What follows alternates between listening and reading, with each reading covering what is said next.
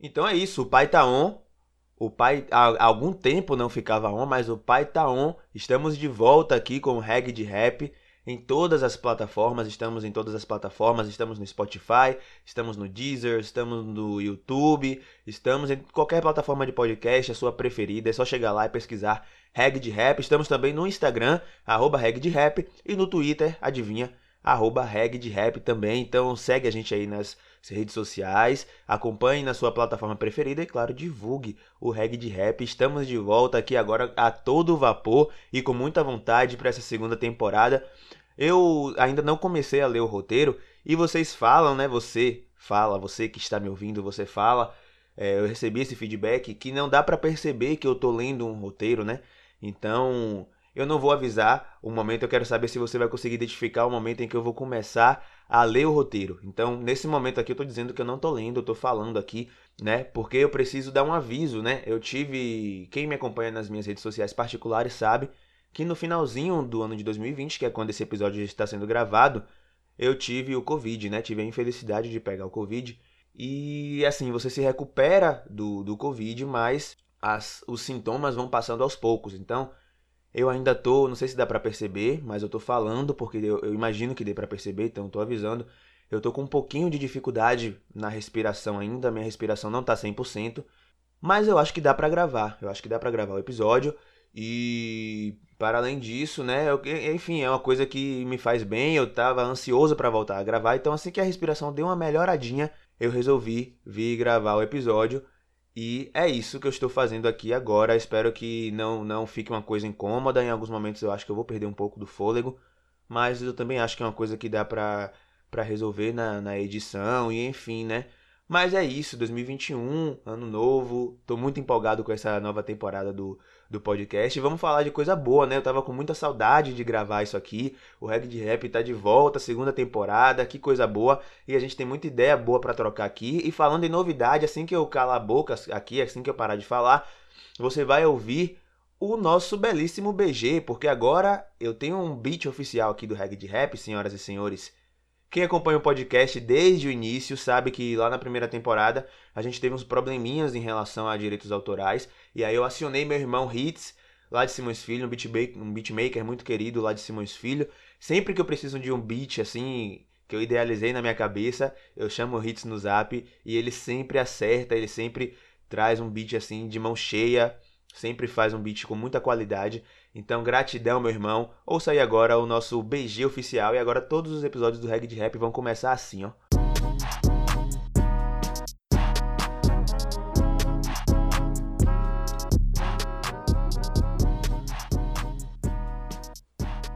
E falando, eu citei aí, né? Falando na primeira temporada, o TCC foi defendido com louvor, viu? Para quem tava acompanhando, para quem tava nessa saga aí junto comigo, acabou o TCC, deu tudo certo passei com 10 e agora eu faço o podcast aqui, o Reg de Rap, literalmente por amor. Para quem não sabe, o, a primeira temporada do Reg de Rap foi o meu produto de TCC lá na faculdade, mas já chega, eu não quero mais falar sobre isso, já passou. E assim, não que antes não tivesse muito amor envolvido, né? Mas tinha um TCC em jogo e agora aqui é pela causa mesmo, é por amor. A defesa do TCC, para quem, a quem possa interessar, está disponível no canal do Reg de Rap no YouTube. Eu defendi remotamente, né, por conta da pandemia, e ficou lá no canal do YouTube do Reg de Rap. Foi uma experiência interessante, digamos assim.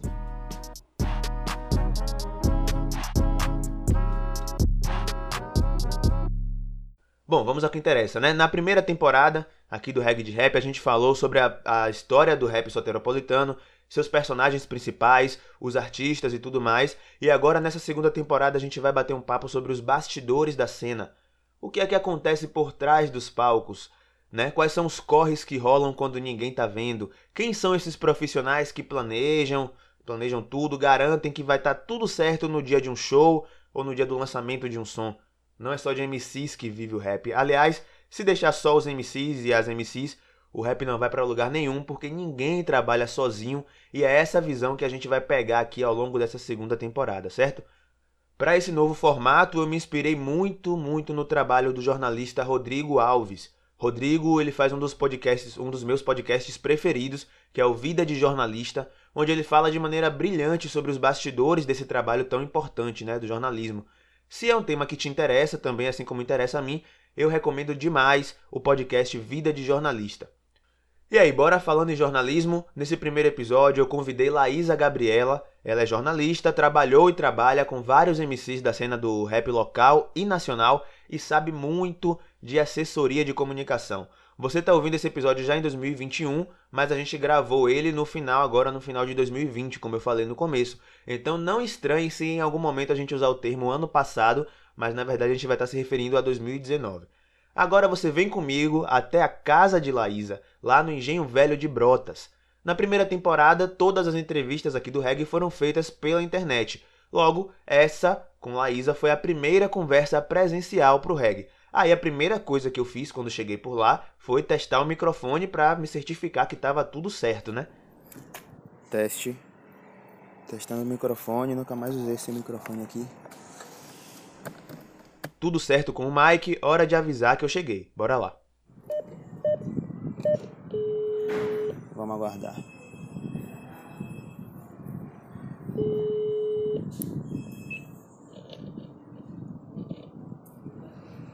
Oi. Oi, Laísa? Oi, peraí. Vamos lá. Ela mora no segundo andar, então estica as pernas aí que a gente vai ter que subir escadas agora. Subindo aqui.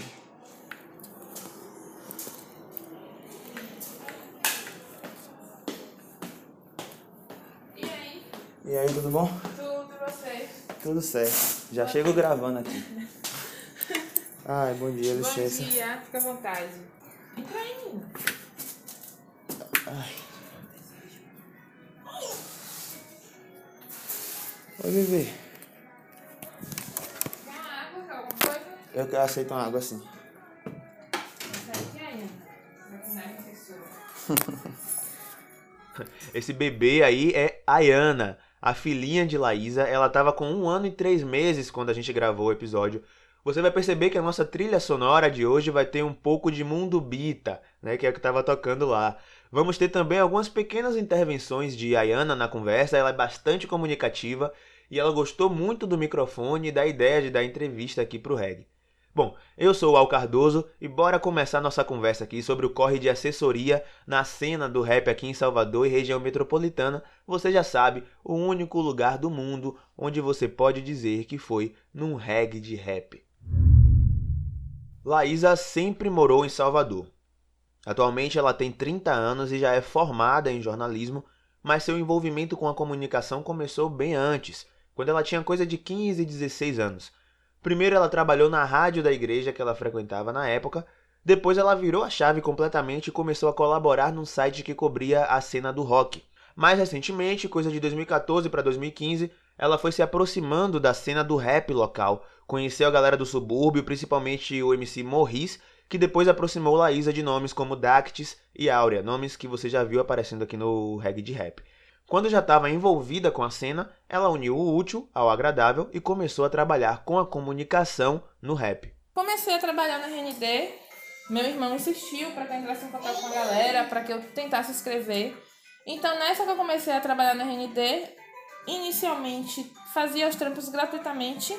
Depois que eu fui me tornar funcionária mesmo do site, comecei a convidar uma galera para fazer RND Freeverse, comecei a escrever sobre essa galera. E aí foi ganhando uma proporção, assim, a galera aqui que eu não imaginei. Tipo assim, foram, foram ganhando destaque mesmo. Aí rolou suicídio. E eu comecei, querendo ou não, me envolver com os meninos. Comecei a trabalhar com mob e depois comecei a trabalhar com Diogo. E aí veio Exu, a gente lançou Exu. Diogo, pra quem não sabe, é Baco Exu do Blues. Só não sabe disso, na verdade, quem não ouviu o último episódio do Reg, né? Atualmente, Laísa não está fazendo assessoria para ninguém. Com as demandas da maternidade, ela precisou negar vários trampos ao longo do ano de 2020. E vários trampos mesmo, ela recebeu muita proposta, viu? A essa altura, o trabalho de comunicação de Laísa já tinha, já tem, né, uma história relevante na cena do rap nacional. 2018 eu tava morando no Rio de Janeiro, algo que o hip hop me proporcionou. Eu fui trabalhar num estúdio, numa gravadora lá no Rio na antiga UFO Records, porque o estúdio acabou. Aprendi muita coisa de bastidor mesmo, me tornei produtora. Foi o ano assim que eu mais trabalhei na cena, assim, 2017 e 2018 foram os anos que, tipo, bombaram. Aí engravidei em 2019, eu praticamente parei todos os meus trabalhos, porque eu não, eu não conseguia fazer muita coisa. Tipo, a gravidez cansa real. Eu só dormia, praticamente. Dormia pra caramba. E aí, quando foi chegando perto, que eu fui voltando a trabalhar. Aí fiquei trabalhando no site Mundo Negro até ano passado. E voltei mesmo com assessoria legal esse ano, assim. Eu nem queria voltar com assessoria esse ano. Voltei por insistência de um amigo meu, Adalberto, que é produtor de New. Ele disse: Não, você tem que trabalhar, você não pode se entregar, você precisa fazer seus corres, você é muito boa pra ficar parado. E eu disse: É, vamos nessa. E aí comecei esse trampo com o New, que foi o Good Volume 2 e que estourou, foi sucesso. Eu trabalhei com Mari Paulino, que é outra jornalista lá de São Paulo, assessora também, produtora cultural. A gente fez um trabalho muito massa. Então isso me deu um gás. E aí eu voltei com isso para começar a produzir conteúdo. Esse conteúdo que Laísa tá falando rola principalmente no seu Instagram, onde ela tá sempre postando dicas práticas de organização, planejamento, gerenciamento de carreiras, é claro, dicas focadas na realidade do rap e da música independente como um todo. Ela também dá workshops e mini cursos, mas a gente vai chegar lá. Já deu para perceber que Laísa é uma verdadeira enciclopédia da assessoria, né? Eu que não sou bobo nem nada, perguntei para ela quais são os principais erros dos MCs independentes na hora de gerenciar as suas carreiras. E ela respondeu sem nem pensar duas vezes. Não se preocupar com planejamento. Porque, tipo assim, a galera quer gravar a música e amanhã já quer soltar as paradas na rua e acha, não, vão me ouvir, vou mandar lá no inbox o link. E não é assim, tipo, tem que pensar estrategicamente o que é que eu posso fazer para essa galera ouvir minha música, para essa galera ser convertida em fã, para essa galera se fixar no meu trabalho, para essa galera divulgar meu trabalho organicamente sem eu precisar ser chato. Então, o ponto principal é criar um planejamento. A partir desse planejamento de carreira, criar um planejamento estratégico para poder organizar os lançamentos e ademais. E não é de boca não, viu família? O planejamento faz toda a diferença. Eu, particularmente, consigo sempre executar minhas paradas muito porque eu sempre me planejo. Eu tô sempre pensando no que pode dar errado e sempre, vários sempre, né? E sempre tenho um plano B e um plano C. Eu anoto tudo, eu vejo tudo com antecedência, o que, que eu vou precisar, quem é que eu vou precisar acionar, quanto eu vou ter que investir, quais serão as estratégias de divulgação. Não dá para lançar nada assim do nada. Gostou nada do nada? Eu tô repetindo as coisas hoje mesmo. E o ideal também é que essa pessoa pense no tempo, né? Porque, tipo, não adianta você querer lançar um álbum e tirar um mês para planejar. Tipo, ontem uma pessoa me procurou para assessoria e isso acontece o tempo todo. Eu tinha gravado um podcast de Raí. Um dia antes uma pessoa tinha me procurado para assessoria. Anteontem um cara me procurou, ontem outro cara me procurou, aí ele falou pra mim: Ah, eu tô com um lançamento. Eu disse: Seu lançamento é pra quando? Aí ele, 7 de dezembro. Eu disse, poxa, hoje é que dia 13. Tipo, Sem condição. um mês pra você, pra você fazer isso. Cadê, mamãe, o caderno? Ali, ó. Vai riscar o caderninho. Então a galera não se preocupa com essa questão e acha que é simplesmente assim. Eu recomendo seis meses no mínimo para você conseguir organizar tudo, para você ter ideias, porque às vezes os planos que você faz não dá certo. Então precisa ter um tempo aí para poder conseguir se planejar. O que é esse tudo? Organizar tudo? Organizar tudo, o que é que é? Definir objetivo, é você pensar nas, nas suas metas, o que é que você quer construir, o que é que você quer fazer. É você pensar em ações que você pode criar para engajar essa galera. É você organizar foto, organizar release, organizar essa media kit, press kit se você quiser enviar para alguém. É organizar a arte do álbum, é ter tempo de é, registrar suas músicas. Então, tudo isso leva tempo, por exemplo, para a galera fazer, se associar ao BC, Abramos assim, o que é que seja. Leva geralmente mais de 60 dias. Então, você vai criar uma música, vai querer lançar em um mês, sendo que você precisa registrá-la antes disso, porque senão você perde os direitos. Rapaz, esqueça isso. Você aí, artista que tá me ouvindo, eu tô falando com você. Esqueça lançar música em um mês. Tire isso da sua vida. Pode até dar certo, eu não tô dizendo que é impossível, até porque tem gente que virou assim, né, na sorte mesmo. Mas não vá para essa não, tenha um planejamento, defina suas datas, saiba quem é seu público e como conversar com ele. Estabeleça metas bem definidas. Pode demorar mais um pouco, mas você vai ser um artista muito mais maduro e muito mais profissional também. Abrace a ideia. Ah, sim, eu acho que falta profissionalismo, mas eu não culpo nem, nem os artistas, nem a galera, porque a gente sabe que às vezes o acesso é difícil. Então, assim, não tem como eu dizer, oh, uau, você é responsável por isso, porque você não se interessou, tal. Eu não posso dizer isso porque nem todo mundo tem acesso ao que eu tô fazendo, por exemplo. Sabe? Eu fiz o workshop agora e teve gente que não tinha noção do que era um release. Eu percebi essa dificuldade da galera, por exemplo, quando a gente via o tempo todo todo mundo reclamando no Twitter que as mídias de rap não divulgavam o material. Mas a informação sobre como enviar esse material, sobre como fazer as coisas, boa parte desses artistas não tinha.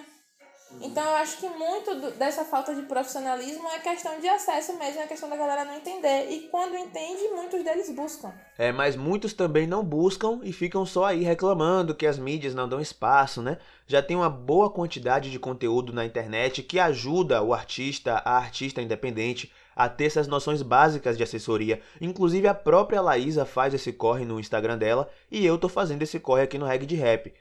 Para você não dizer que é mentira, vamos agora explicar alguns dos termos em inglês que podem dar uma assustada, mas é essencial que saibamos o que significam e, além de tudo, saibamos como usá-los. É porque esse povo de comunicação é assim mesmo. Ao invés de falar prazo, né, simplesmente falar prazo, o povo de comunicação fala: não, temos um deadline.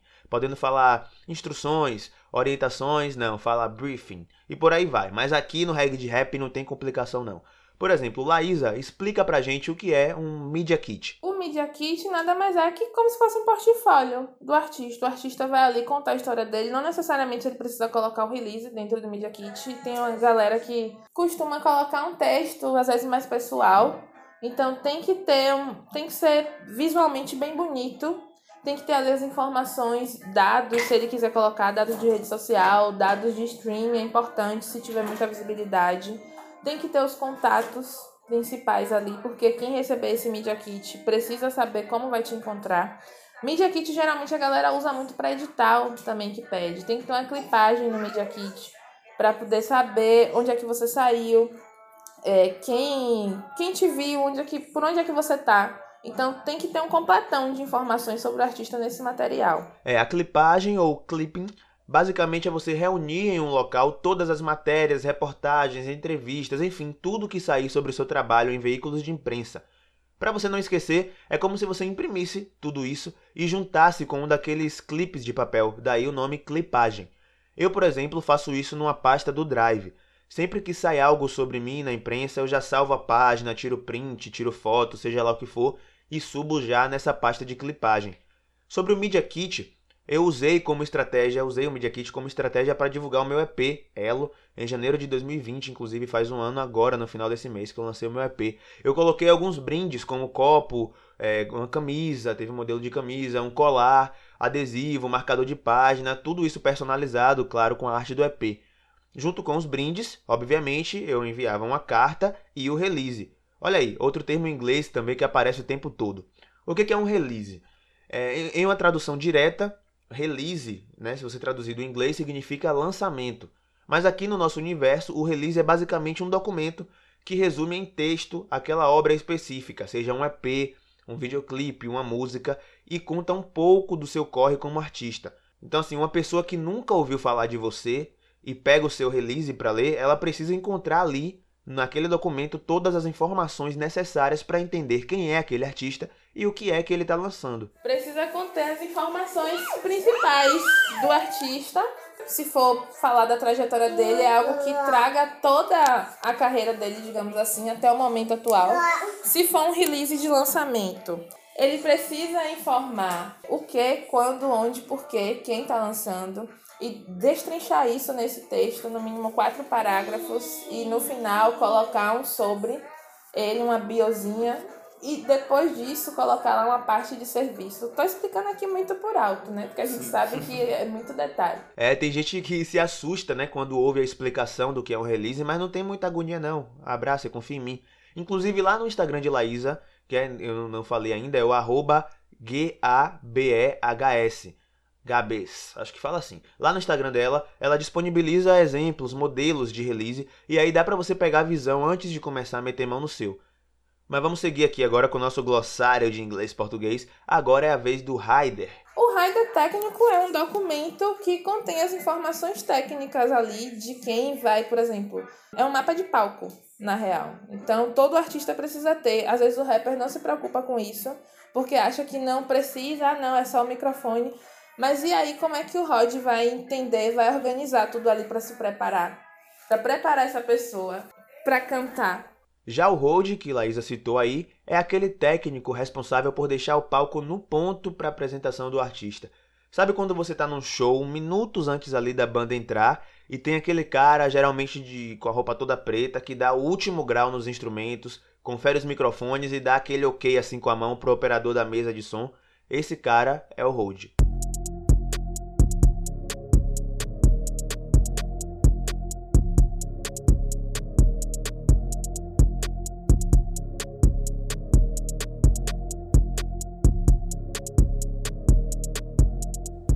É, é muito termo técnico e principalmente muita gente envolvida nas equipes dos bastidores da carreira de um artista. A gente sabe que falando aqui também de carreiras independentes, muitas das vezes essas equipes são formadas apenas pelo próprio artista, né? É a famosa equipe.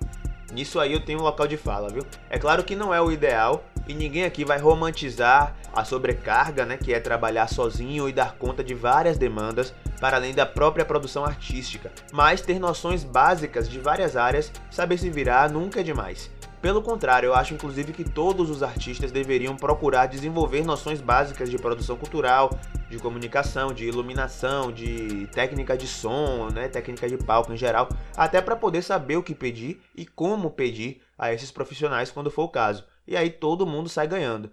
Mas sim, num cenário ideal, são realmente muitos profissionais envolvidos e eu, particularmente, tinha alguma dificuldade para entender a diferença entre as funções de dois deles, o assessor e o produtor de um artista. Ainda bem que Laísa existe. O assessor de imprensa nada mais é do que aquela pessoa que vai cuidar da imagem do artista. É quem vai conseguir trazer visibilidade para ele, através de determinada pauta, ou para o trabalho dele. O produtor é aquela pessoa que também está por trás dos bastidores, mas é quem, quem fica mais na parte de organização. Não vou nem dizer só de carreira, porque às vezes não é só isso. Mas é quem corre para resolver uma questão, é quem vai, você tá ali fazendo o seu clipe, é quem vai pegar, comprar roupa, pensar em equipe, quem vai ajudar. O produtor é mais esse corre. Acho que ambos são importantes para a construção. E como você disse, quando é a galera da equipe, o artista acaba fazendo tudo isso. Então tem essas, essas duas similaridades. Às vezes o produtor acaba sendo o próprio assessor também. Então rola muito disso. Não sei se você saca, acho que você saca, Ana GB. Salve, Ana! Ana é Relações Públicas, é produtora, é assessora, fez um trampo muito foda agora com Ian Cloud. Tipo, então, engloba, acaba englobando muita coisa. Eu já tive nesse papel também de estar como assessora, de estar como produtora, de estar, tipo, muito envolvida nas coisas, porque não, não tinha uma pessoa ali, então a gente acaba indiretamente fazendo tudo. Uhum. Então hoje em dia eu, eu não, não tenho como dizer pra você separar assim, tipo, ó, oh, uau, eu sou só assessora. Tem momentos que rola de eu estar ali fazendo produção com o artista. Essa mistura de funções ela é muito mais comum do que deveria ser. E isso gera algumas confusões mesmo. Esse produtor que ela falou aí, do corre de resolver os pepinos que acabam surgindo, de entrar em contato com a galera e tal, é o produtor executivo mas tem também o produtor musical, por exemplo, que no rap acaba sendo o beatmaker, ou quem faz a mixagem e a masterização da faixa. É bem comum na cena do rap que o nome do beatmaker apareça entre parênteses no título da música, após a abreviação PROD, P-R-O-D, o que significa que foi ele, essa pessoa, que produziu aquele beat. Mas se engana quem acha que todo artista é pelo certo com os produtores e toda a galera envolvida por trás de um trampo. Eu perguntei a Laísa se ela acha que há uma desvalorização a esses profissionais. Eu acho que existe essa desvalorização porque a galera, por exemplo, você vai lá na ficha técnica, às vezes não tem nem o nome do produtor, tem gente que solta trampo que não coloca nem lá quem produziu, tem gente que não fala de assessor, a gente sabe que isso é uma merda, tem gente que não, não fala quem fotografou. Ah, besteira, não, não, não é, você tem que valorizar quem tá com você, porra. Então, existe a desvalorização. Acho que muitos dos rappers, eu não vou nem dizer MC. Um rapper é qualquer pessoa que canta um rap. Um MC, como você aprendeu aqui no Reggae de Rap, é um mestre de cerimônias. Muitos dos rappers que estão por aí lançando seus trampos não pensam que aquela pessoa ali é importante também. Então, para você chegar onde você chegou, aquela pessoa passou por diversas coisas junto com você, aquela pessoa construiu um trabalho com você, então você tem que falar dela, você tem que valorizar. Existe a desvalorização porque a galera, tipo, é, não vou dizer desequilibrada, mas assim, não tem o tino de pensar, pô, eu tenho que falar sobre essa pessoa que tá na minha trajetória. Não, acha que importante é ele ter visibilidade. Não, não pensa que se ele crescer e trouxer junto toda aquela galera que tá ali com ele, vai ser positivo para todo mundo, porque um cresce e sai puxando o outro. Não pensa dessa forma. Uhum. Então eu acho que a desvalorização tá aí, não é de agora, é de muito tempo. A visão tá dada, família. Inclusive. Um trampo que eu peguei com um artista daqui muito famoso, que eu não vou citar nome por medo de processo, já que ele gosta de processar todo mundo, apesar de eu ser mulher preta. Sim. Nunca tive meu trabalho valorizado com esse cara. E bato nessa tecla e falo sobre isso mesmo porque eu acho muito injusto, sacou? Um cara que, apesar de ter explodido com um som muito escroto, mas que quem tava ali do lado fazendo as coisas do trampo dele, quem tava distribuindo release pra imprensa, quem tava marcando entrevista com o Globo, com Folha de São Paulo, com Caralho A4, foi eu. E se você vai lá no álbum desse cara, meu nome não tá lá tá o nome de um cara que é sobrinho de um famoso, que é assessor tal, que faz um trabalho massa, mas que, tipo, fez esse trampo também, mas quem tava à frente desse trampo foi eu. Eu, enquanto mulher preta, estou sendo invisibilizada, sacou? Então isso para mim é muito grave, sendo que um cara preto, cercado de uma equipe branca, que ele sabe que é escrota, e que ainda assim tá com essa galera, sacou? Então eu não acho justo, por exemplo. Eu queria ter a cara de cobrar, mas hoje em dia, tipo, de certa forma eu não ligo, sabe por quê? Porque a galera sabe que eu fiz. Inclusive ele é muito criticado por, por não ter me valorizado nesse sentido. Então, assim, quando você fala desse álbum, desse cara, a galera já sabe quem tava lá fazendo. Fui muito elogiada por meu trabalho, porque era de noite e meu celular não parava. Meu WhatsApp não parava de entrar em contato com gente, sabe? Gente de Nova York entrando em contato. E eu agilizando, fechando as paradas, e ainda assim era super difícil, porque o cara tinha acabado de lançar e já tava toda estrelinha. Mas a gente estava ali fazendo corre. Essa é a parte em que eu, assim como você, me coloco no lugar de ouvinte. Laísa, apesar de sua competência inquestionável de trabalhos brilhantes no currículo, continua sendo uma mulher preta trabalhando no rap e tem vivências que, por mais que eu tenha muita empatia, só ela pode falar o quanto é real. É bem difícil, principalmente porque rola muito machismo, rola muito racismo, principalmente quando a gente tem que lidar com homens brancos. É, eu já passei por situações da pessoa simplesmente não aceitar que eu estava ali desenvolvendo isso, que eu consegui alcançar aquilo que eu consegui alcançar. E essa pessoa fez de tudo para diminuir meu trabalho. Um homem branco, mais novo do que eu, mas com muitas condições então, assim, de certa forma me prejudicou, mas eu não baixei minha cabeça também. Fiquei ali persistindo. E, tipo, a gente sabe que enquanto pretos, a gente tá ali fazendo as coisas, mas tem que fazer dez vezes mais para conseguir se destacar. Então, era nesse pique que eu ficava, sabe? Então, pra mim, é, tá numa, numa.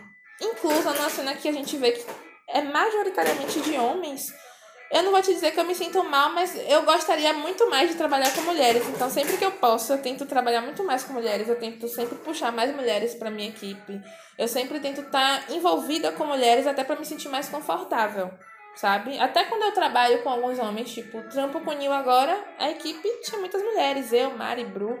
Então, para mim foi confortável, mesmo estando entre caras pretos que são super conscientes tal, mas eu me senti bem confortável porque tinha mulheres ali comigo também, mulheres pretas, e que a gente estava bem envolvida no trabalho e deu no que deu porque estava todo mundo trabalhando bem em equipe. Então, eu acredito que para outras meninas também é mais confortável quando a gente está envolvida com mulheres, assim, fazendo esse trampo, porque a gente sabe como são os caras, apesar de ter gente que nos reconhece, que nos ajuda, que tá ali, mas ainda assim é mais confortável você estar entre as suas. A gente sabe que a cena do rap é majoritariamente composta por homens, principalmente nos papéis de protagonismo. Qual é o papel dos homens nesse contexto? Eu acho que eles poderiam divulgar mais o trabalho das mulheres, acho que eles poderiam valorizar mais os trabalhos das mulheres. Uma amiga minha, Neria Bento, fez uma publicação que eu vi hoje de manhã, 6 horas da manhã, quando eu acordei com essa bonequinha. Neria falando que as mulheres sempre costumam é, trazer como referência os caras, né? Mano Brown, tal. E quando os caras, mesmo os grandes, vão dar entrevista, qual deles menciona uma mulher? Qual deles fala de Cris? Qual deles fala de uma bivolt da vida que é nova na cena? Qual deles fala das mulheres? Entende? Lembra de Clara Lima? Lembra de Aura Sem Miséria? Ninguém fala. Sabe? Tipo, mulheres como Mira Potira, que tem um trabalho muito das antigas aqui. Quem é que lembra dessas mulheres que a gente considera como lendas aqui, sacou? Quem é que fala? A gente não vê isso. Então acho que o papel dos caras, enquanto caras, sabendo que eles, mesmo enquanto homens, têm mais visibilidade, é trazer essas mulheres mesmo, mostrar o trabalho delas, sabe? Compartilhar, entender que as mulheres precisam de visibilidade e que para eles é muito mais fácil, mesmo às vezes enquanto caras pretos, mas acaba sendo mais fácil só pelo fato de ser homem, apesar de que a gente sabe de toda a questão histórica envolvida e quando se trata de rap, apesar do hip hop ser algo criado por nós, a gente sabe que a cena, quem tem destaque maior é a galera branca, que tipo, faz muita merda e fica aí passiva a muitas questões. Tem gente que é racista, tem gente que é homofóbica e não dá em nada. É, Preta, a gente bem sabe quem é que se destaca na cena e por que é que se destaca. Assim como eu, você já deve ter visto e passado por muita coisa em sua carreira. É, Laísa me falou sobre uma história muito chata de uma vez em que ela estava num evento como produtora de Áurea, Áurea Sem Miséria, e na hora do vamos ver, os organizadores do evento não queriam pagar o combinado. Melhor que eu, só a própria Laísa contando a história e o que precisou ser feito para que o vacilão lá pagasse o que devia. Rolou uma situação é, de um show que eu fui fazer com a Áurea. Acho que ela nem sabe disso, não lembro se eu contei pra ela. É, eu e Beca Vilaça, a gente fechou esse show pra ela com o produtor desse artista famosinho, hum. que agora não tá mais aqui em Salvador. E a gente fechou o valor de 300 reais na época. Era uma festa que eles faziam tal. Beleza, vamos pagar assim que ela fizer o show, não sei o que. Eu sei que teve show de Baco, Mob, é, DDH na época, teve Áurea. Teve outra, outro artista que eu não lembro. Acho que Odish cantou uma música também, Dacts. Aí beleza, acabou o show. Eu disse assim, tal, o pagamento. É, vem ele com 100 reais pra poder pagar a Áurea. Eu disse, não. Não é 100 reais, a gente acertou 300. Ah, porque eu não vou pagar assim. Todo mundo tinha recebido direitinho. Até Mob tinha recebido direitinho. Nessa época ainda não tinha tido BO de agressão e tal. Uhum. Todo mundo recebeu direitinho. A Áurea é a única mulher que queria pagar 100 reais. Eu disse, não, você não vai pagar 100 reais. E aí ele ficou nessa de querer pagar. Aí eu chamei a patota pra poder dar uma pressão. Porque já que ele não, tipo, botando banca porque eu era mulher preta. A outra menina também mulher, indígena, apesar de não ser preta e tal botando a banca pra cima da gente. Eu disse, não. Aí falei com os brothers e aí ele pagou. Então, tipo assim, não é uma história engraçada, mas é uma história pra gente perceber como os caras nos desrespeitam, sabe? Então, tipo assim, pra todos os homens que foram trampar, tal, cantar, ele pagou direitinho, pagou pra Daviseira direitinho, pagou pra. Não lembro se ele pagou pra Tosh ou se foi convite, pagou pra todo mundo direitinho. Mas quando chegou na vez hora, ele não queria pagar. Então a gente achou sacanagem aí conseguir fazer com que ele pagasse direitinho. Mas assim, a que ponto, né? Eu tive que chamar outros homens para tomar frente da situação, porque eu, enquanto mulher, não tava, sabe, não tava conseguindo articular isso, porque o cara não respeitava. Então, é só um exemplo do que acontece muito com a galera aqui na cena. Da galera ser desrespeitada, da galera, das mulheres, assim, sim, né? Não serem valorizadas, da gente ter que se impor enquanto mulher e das vezes a gente precisar de um cara tomar frente da situação, porque a gente, tipo, por medo, sabe, principalmente. Já teve situação desse cara que ele desrespeitou um artista, o artista deu uma batada na cara dele. Que ele, um cara branco foi dizer, ah, você tem que fazer isso, isso, isso, isso. Enquanto artista não sei o que, e tomou uma batada. Tipo, achei bem feito, não vou mentir. Achei bem feito porque ele foi descarado, também desrespeitando o cara enquanto artista preto, sacou? Falando besteira. O cara tava fazendo nada, tava se posicionando ali no evento e tal, e ele quis botar banca, tipo, não só a favor de violência, mas nesse caso ele mereceu apanhar porque além de ser racista, escroto, falou merda. E é um cara machista que desrespeitava mulheres, então, tipo, elas por elas, né? Nesse caso. Tendo a oportunidade de trocar uma ideia com você, Laísa, uma pessoa que esteve nos bastidores e impulsionou a carreira de vários artistas, é óbvio, eu não podia deixar de perguntar quem são as suas apostas dentro da nossa cena. O que, que você já tá vendo aí antes de muita gente? No momento, eu não, não tô nem ouvindo tanta galera, tanta galera daqui, mas assim, uma pessoa que é antiga na cena e que eu insisto em falar 16 bits, assim, foi uma das primeiras pessoas que eu conversei quando eu comecei a minha pesquisa. E hoje em dia eu tô vendo que é uma pessoa que tá com trabalho valorizado. Não, não vou dizer você é revelação, não é revelação porque é um cara que já tá na pista há um bom tempo. Mas é uma das minhas apostas, é uma pessoa que eu acredito no trabalho, que eu sei que tem como expandir. Ele tem uma pessoa que está apoiando ele agora, que está ajudando ele nesse sentido de comunicação, de registro dessas paradas. Inclusive, finalmente vem aí um som meu com meu parceiro Diza, viu? Os meninos do Anderismo também. Acredito muito no trabalho. Áurea agora, que está bem mais organizada nos corres dela eu acho que tá fazendo bem, tá fazendo bons feats, tá com a galera assim que apoia, que ajuda bastante também. Acho que Amanda Rosa, Karen Oliveira, Má Reputação, tem um trabalho muito foda, faço questão de falar dela. Procurem saber quem é Má Reputação, procurem saber quem é Amanda Rosa, procurem saber de Ara Maria, que já tá na cena há mais tempo, mas que é uma pessoa que vale a pena ouvir. Então, assim, como aposta mesmo, acho que é essa galera. Não vou dizer que é a galera nova, porque é a galera que tá na pista, sacou? Uhum. Há um tempo. Você, escutem o Al também. Ah, bom, pensei que não ia falar de mim, né? Eu sou podcaster, mas também sou MC, viu, família? Jamais se esqueça disso. Quem quiser dar o saque no meu trampo, no meu trampo no rap, né? Para além desse trampo aqui, e em outras frentes também, é só chegar lá no meu Insta, o arroba Cardoso, Cardoso com Z. E falando em Instagram, assim que acabar o episódio, você corre lá para seguir Laísa no arroba GABEHS. Para contratar a parceira que está com a agenda aberta aí a partir de fevereiro, você pode dar o salve por lá no Instagram ou através do e-mail laisagabriela.gmail.com, Laísa com S.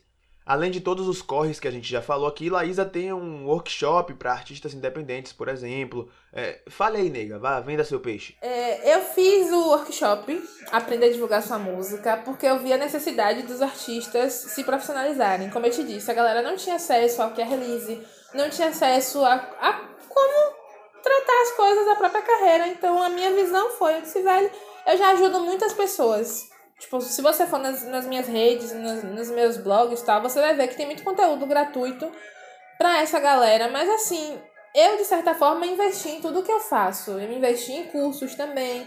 Foi uma conversa até que eu tava tendo ontem com a Ana. A gente foi convidada para uma entrevista tal com a galera da faculdade 2 de julho. A gente tava falando sobre isso. A gente faz investimento em aprender para o que a gente aprende a gente repassar para essa galera. Então, por mais que eu faça gratuitamente esse corre, Vale o investimento. Então, montei o workshop pensando em artistas independentes com preço super acessível. Inicialmente a gente fez por 40, 50 e estacionamos em 60 reais, porque é o preço que a gente acha que a galera consegue pagar.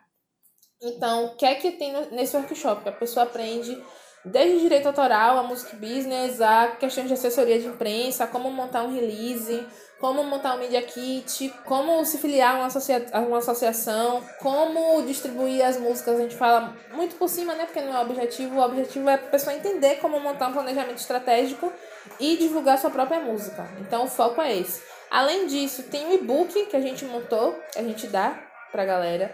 Planilhas de organização, de lançamento, tem material complementar com muitas dicas, doc de perguntas e respostas, que a galera às vezes tá ali, tem e-book, mas quer uma, saber uma parada rápida, tipo o que é ISRC, o que é release, como montar Media Kit, já tem esse doc ali muito rapidinho, então tem um material muito bom que a gente disponibiliza. Esse workshop está sendo vendido também ainda, gravado. E eu tô fazendo consultorias também para essa galera, a preço acessível. Eu faço valor social também para artistas pretos e mulheres e artistas LGBTQI+, eu faço valor social. É, desculpa aí, galera branca, mas, enfim. Desculpa aí não, mas é isso, né? Artista preto a gente tem que priorizar. A gente sabe que nós não temos acesso, que nós não temos grana. Então eu gosto de trabalhar, tipo assim, 98% dos artistas que eu trabalhei e trabalho são pretos. E boa parte deles mulheres também. Então é a galera que tem menos não tem como, sabe? A gente sabe das dificuldades. Então eu, priorizo ajudar essa galera porque eu também fui muito ajudada enquanto mulher preta. O certo é o certo, preta. Ó, muito obrigado por ter topado trocar essa ideia com a gente aqui no Reg, viu? Com certeza esse episódio vai ajudar muita gente a entender muita coisa e vai ficar aí né, disponível para servir como consulta sempre que a galera precisar. Eu tô ligado que você também é um ouvinte fiel do reggae, então continua acompanhando e fique à vontade para voltar sempre. Você é mais que bem-vinda aqui, viu? Você e a Ayana também. E é isso, velho. Eu agradeço a você pela oportunidade da, da entrevista, da troca. Você tá vendo aqui que minha vida é essa loucura, com criança, com brincadeiras, com resenha, mas assim, tô muito feliz de você ter me convidado. Curti muito a primeira temporada do podcast. Você tem que continuar fazendo esse trabalho. Pra mim, assim, aprendi muita coisa ouvindo, porque apesar de já ter ciência de pessoas que estão envolvidas no movimento, então a gente estava conversando sobre isso esses dias da importância que essa galera antiga tem, né, para que a gente esteja aqui hoje. Antiga não, que não é nem tão antiga assim, mas é uma galera que fez história aqui na cena do hip hop baiano, então que a gente tem que respeitar e que hoje em dia a gente não vê isso. Então, seu trabalho para mim foi admirável, porque eu fiz, velho, não vi ninguém fazendo isso. Me senti mal, inclusive, por eu, jornalista preta, entendedora dessa galera, tipo, tendo acesso a essa galera, eu disse, velho, eu preciso conversar com essa galera também, preciso dar visibilidade nessa galera nova que tá aí, não. Então vamos conversar com a galera mais antiga, vamos trazer essa visibilidade também, porque pra gente estar tá aqui hoje, eles fizeram muito antes. Então acho de extrema importância o que você fez e acho que você tem que espalhar mais por aí, porque o reggae de rap precisa ser ouvido, gente. É isso, muito obrigada, Uau. Ronega, que massa, velho. Eu que agradeço, eu que agradeço pela troca tão gostosa e por essa enxurrada de conhecimento que a gente teve aqui hoje. Verdadeiras aulas.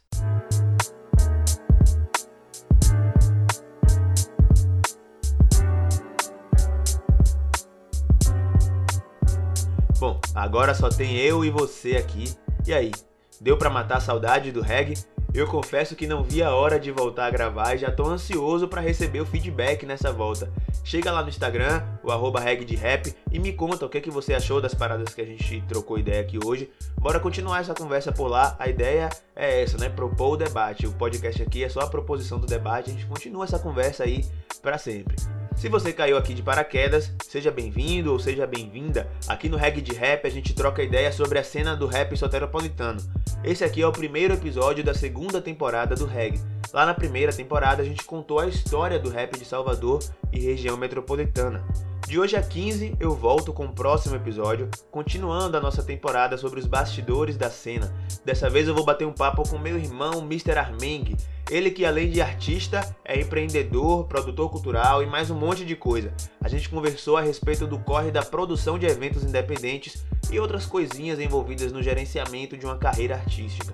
Então, estamos combinados, né? Agora é com você. Para apoiar o Reggae de Rap, esse podcast que eu faço sozinho com tanto amor e carinho para você, não custa nada compartilhar o episódio com quem você puder. Compartilha no story, manda no grupo do Zap, Telegram, seja lá o que você usa. Marca aquele brother que é MC, aquela parceira que tá começando na rima. Vamos transformar isso aqui numa rede. Eu sei, eu tenho certeza que eu posso contar com você. Certo? Assim como o ano de 2021, a temporada tá só começando. Então, um feliz ano novo, um feliz 2021 e feliz reggae de rap também. Até a próxima, eu já fui.